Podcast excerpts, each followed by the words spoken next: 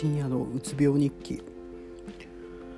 こんにちは深夜です、えー、今回、えー、今回じゃない。今日は10月11日です。えー、っと何もしていないというか昼まで寝てて起きたら2時とかで、えー、生産性のない一日を送ってたんで何かやろうと思いまとってます。で今日喋ろうとしたのは、えーと自分の性格を変えるべきなのかという件についてそのうつ病になった人がですよね、えーと、僕が前ブログで紹介した本で薬は薬あ違う違ううつは薬がなくても治るみたいな感じの本を読んだんですけどまあそれはその題名とは裏腹になんかちゃんと薬絶対悪だみたいな感じじゃなくて、えーと、むしろうつ病の発生原因とかそういう原因のところをちゃんと見てってえっ、ー、とまあ治症状を見てそれが何が原因で起こっているかを見て直していこうみたいな話の本だったんですけどすごい良かったんですけどそのいろんな人に読んでほしいと思ったんですけどそのその本を見ててそのうつ病が寛解、まあ、治ることはないとは思うんですけど寛解という状態になる時は、えー、皆、えー、大体もう性格が変わるというか生まれ変わるみたいな性格上みたいな感じで書いてたんですよね。でえーと、それは難しいなと自分には。思いまして、えーと、僕は自分で言うのもあれなんですけどまあ真面目な方だと思っててそれしか取り柄がないんですよね正直。自分のやると決めたことはやり通して。でまあその何て言うんですかねある程度やらないかんことはやってみたいな。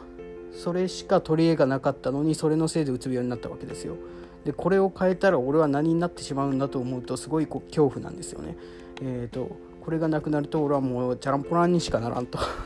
まあそれでもいいんかもしれないですけどまあそのある程度その分別ができてそのあの難しく考えすぎたりとかは減ってきてはいるんですけどまあその変えてしまうと自分が自分じゃなくなる感じがするっていうのがまあその治らない原因がそれなんのかもしれないですけどただその変えないといけないと思うのはいけないなっていうかそのむしろこの何ですかね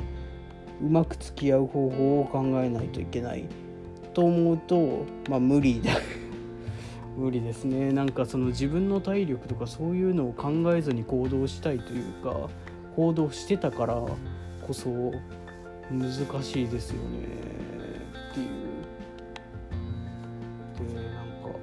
まあそのお金に関しての考えは変わったりとかそういう面でよくはなってきてるんですけどやっぱり自分の性格っていうのはすごいかそう簡単に治らんし治せ治せ言ってる人はそういう状況になったことがない人が言ってるから基本的に。あのまあ言っちゃ悪いですけど精神科の人とか精神病になったことあのうつになったことはないまあそういう状態になったことはあるかもしれませんけど薬を飲みながら治すとかいう状態になったことはないと思うんですよ。そう考えると俺の気持ちなんか分かるわけねえとか思っちゃったりとかまあちょっとこれは言い過ぎですけど。